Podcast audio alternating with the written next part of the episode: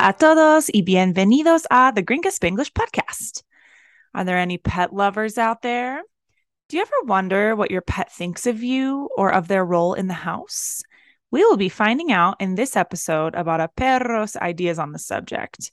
In honor of man's best friend, today we're going to hear about the contract or el contrato. The speed today will be medium, and 60% of the story will be in Spanish the first go round. And then at the end, you can listen to the whole story at the same medium speed in Spanish.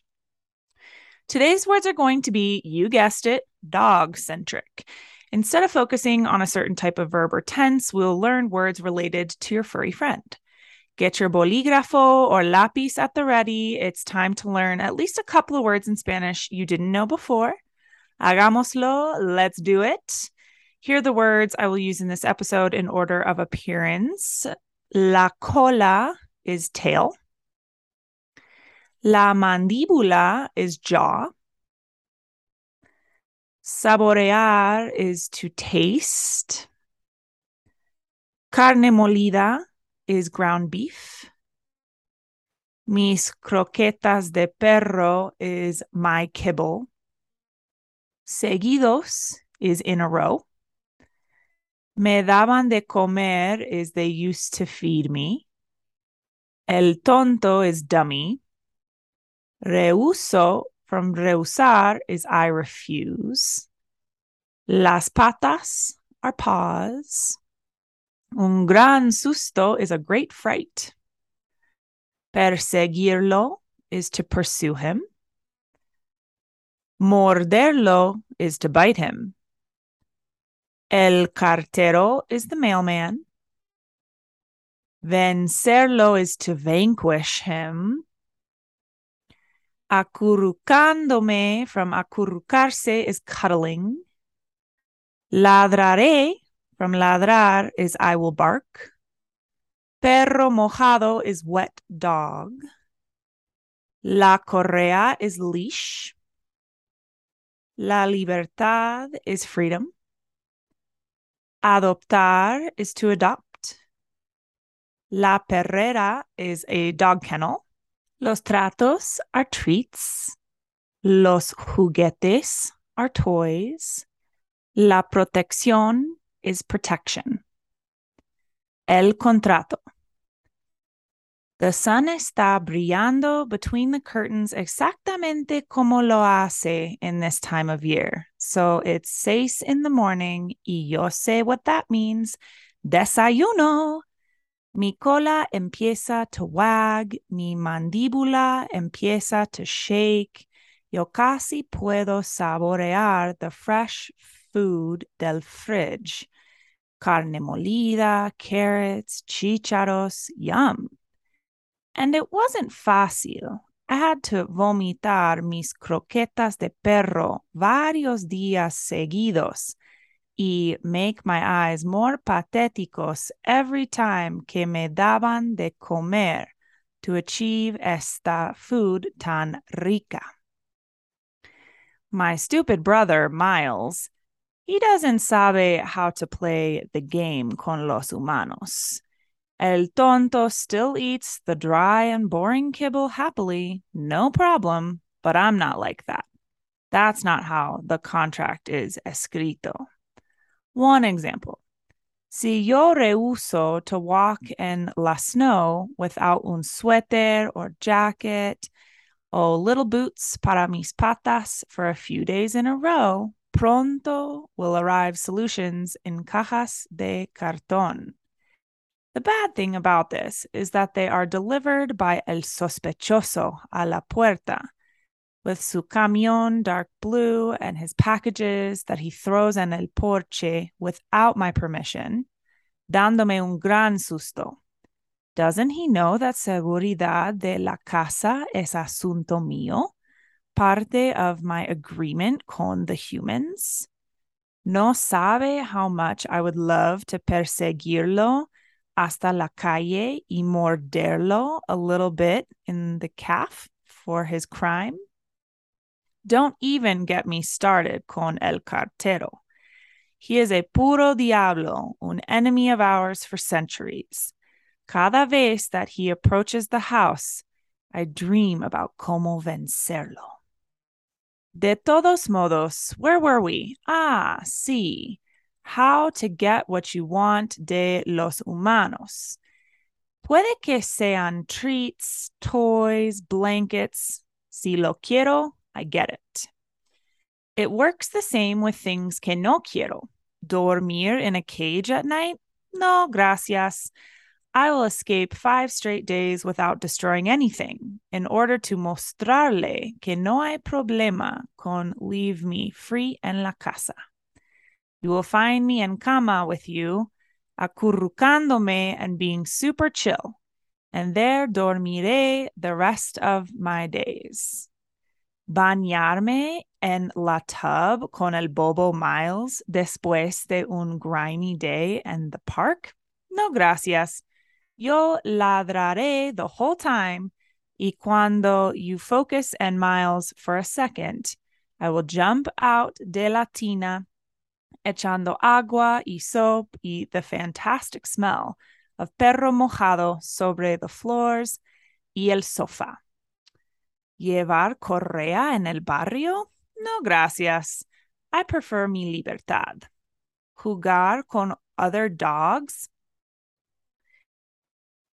más que el idiota that they adopted ya a year ago? Of course not. No quiero give a los humanos la idea de que pueden adoptar más perros. So seré mal to every other dog. This policy of no jugar bien con otros helps as well with not going a cuido de perros during the day, ni a una perrera por unos días después de que the humans put things in their suitcases. Tengo a the humans where I want them, at home conmigo all day, dándome tratos y nunca leaving me alone for more than a few hours. If they didn't go out, no tendría juguetes y comida nuevos, I suppose. It could be que me pienses a bit of a princess, and it's true. Pero en el contrato con los humanos, I get whatever I want y horas cada día de attention. And in return, yo doy protección de la casa, endless love, and sometimes I will pose for seasonal fotos.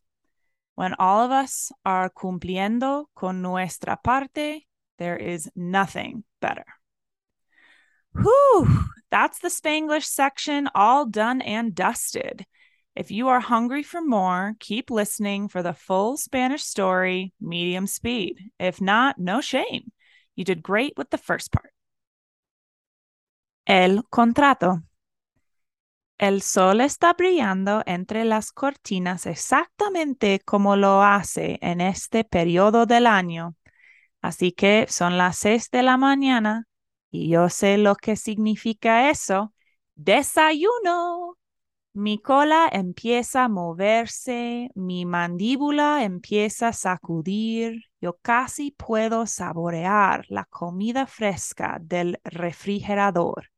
Carne molida, zanahorias, chícharos, qué rico. Y no fue fácil. Yo tenía que vomitar mis croquetas de perro varios días seguidos y hacer mis ojos más patéticos cada vez que me daban de comer por alcanzar esta comida tan rica. Mi hermano estúpido, Miles, él no sabe cómo jugar el juego con los humanos. El tonto todavía come las croquetas secas y aburridas felizmente, sin problema, pero yo no soy así. Ese no es como está escrito el contrato. Un ejemplo, si yo rehuso caminar en la nieve sin un suéter o chaqueta o botitas para mis patas por unos días seguidos, pronto llegarán soluciones en cajas de cartón. Lo malo de eso es que las entrega el sospechoso a la puerta, con su camión azul oscuro y sus paquetes que lanza en el porche sin permisión mía, dándome un gran susto. ¿No sabe él que la seguridad de la casa es asunto mío, parte de mi acuerdo con los humanos? ¿No sabe cuánto me encantaría perseguirlo hasta la calle y morderlo un poquito en la pantorrilla por su crimen? Ni siquiera me hagas empezar con el cartero. Es un puro diablo, un enemigo nuestro desde hace siglos. Cada vez que se acerque a la casa, sueño con cómo vencerlo. De todos modos, ¿dónde estábamos? Ah, sí. ¿Cómo obtener lo que quieras de los humanos? Puede que sean tratos, juguetes, mantas. Si lo quiero, lo obtengo. Funciona el mismo con cosas que no quiero. ¿Dormir en una jaula por la noche? No, gracias. Yo escaparé cinco días seguidas sin destruir nada para mostrarle que no hay problema con dejarme libre en la casa. Me encontrarás en cama contigo, acurrucándome y siendo súper tranquila y allí dormiré el resto de mis días. Bañarme en la tina con el bobo Miles después de un día mugriento en el parque? No, gracias. Yo ladraré todo el tiempo y cuando enfoques en Miles por un segundo, saltaré fuera de la tina echando agua y jabón y el olor fantástico de perro mojado sobre los pisos y el sofá. ¿Llevar correa en el barrio? No, gracias. Prefiero mi libertad. ¿Jugar con otros perros más que el idiota que adoptaron ya hace un año? Por supuesto que no. No quiero darles a los humanos la idea de que pueden adoptar más perros, así que seré mal con cada otro perro. Esta política de no jugar bien con otros ayuda igual con no ir a cuido de perros en el día ni a una perrera por unos días después de que los humanos pongan sus cosas en maletas. Tengo a los humanos donde los quiero, en casa conmigo todo el día, dándome tratos y nunca dejándome sola por más de unas horas. Si no salieran, no tendría juguetes y comida nuevos, supongo. Puede ser que me pienses un poco de una princesa, y así es. Pero en el contrato con los humanos, yo recibo cualquier cosa que quiero y horas cada día de atención y de vuelta, yo doy protección de la casa, amor sin fin, y a veces yo posaré para fotos de la temporada. Cuando todos nosotros estamos cumpliendo con nuestra parte, no hay nada mejor. Well, that's all, folks. Hopefully, I didn't lose too many dog fans as listeners with this one. Don't forget about the words you're learning each episode. You want to have a system for remembering them. Before you go, if you're able, make sure you have at least five to 10 words from the list written down and be thinking about your method of memorization. If you need ideas on how to make things stick, holler at your girl. Gringaconsulting at gmail.com will do the trick for getting in touch. Also, don't forget that the Travel Spanish for Gringos course is out. And with the promo link in this episode and episode 18, you can get the course for less than the cost of a cocktail in Denver for the rest of September. That's it for today. Es todo para hoy. Hasta la próxima.